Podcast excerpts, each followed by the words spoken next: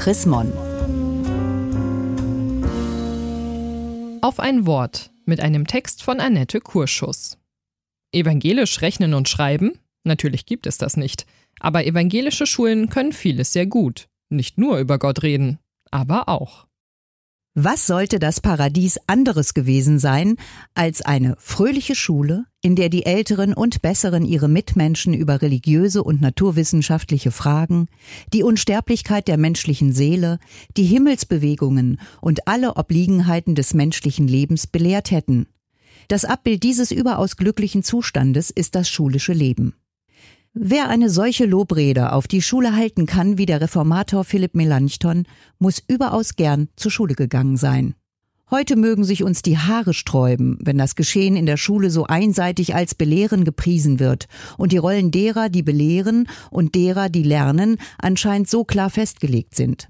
Als glücklichen Zustand des schulischen Lebens würden wir wohl eher eine Situation beschreiben, in der Bildung weitaus umfassender verstanden und gestaltet wird, als ein Miteinander, in dem das Lernen keine Einbahnstraße ist, sondern im Gegenteil ein tägliches Anliegen auch und gerade der Lehrenden bleibt.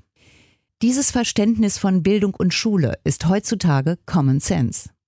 Solch einen glücklichen Zustand habe ich selbst als Schülerin eines evangelischen Gymnasiums erlebt. Schon damals wurde ich oft gefragt, was denn das Besondere einer evangelischen Schule sei. Schließlich könne man nicht evangelisch lesen oder rechnen oder Englisch sprechen. Auch heute wird gern und durchaus kritisch über den Wert evangelischer Schulen für die Gesellschaft diskutiert. Manchmal sogar über die Daseinsberechtigung kirchlich getragener Schule in einem religiös neutralen Staat. Evangelische Schulen nutzen den Freiraum, den sie als Schulen in freier Trägerschaft haben, um neue Wege in Unterricht und Schulorganisation zu erproben. Über den Religionsunterricht hinaus nehmen sie zum Beispiel religiöse Bildung ernst und wichtig. Sie unterstützen Kinder und Jugendliche besonders dabei, ihre eigene Identität zu finden. Stärken sie darin, mit religiös und kulturell unterschiedlich geprägten Menschen in Dialog zu treten, Toleranz einzuüben und sie im besten Fall fürs Leben lernen.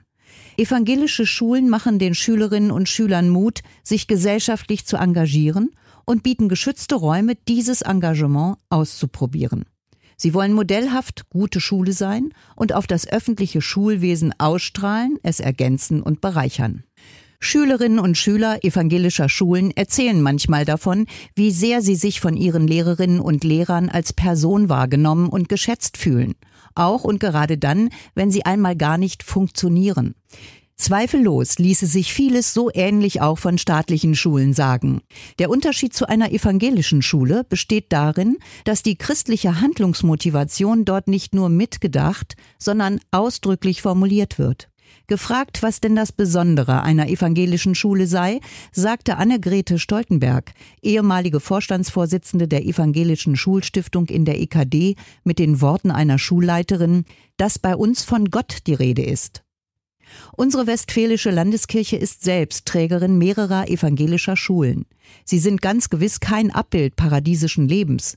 Ich erlebe sie als Orte, an denen junge Menschen mit ihrer gesamten Persönlichkeit wahrgenommen werden, an denen sie Mut und die Fähigkeit entwickeln können, Verantwortung in unserer Gesellschaft zu übernehmen. Ein Segen, dass wir diese Schulen haben. Gelesen von Renate Baumgart, März 2019. Mehr Informationen unter www.chrismon.de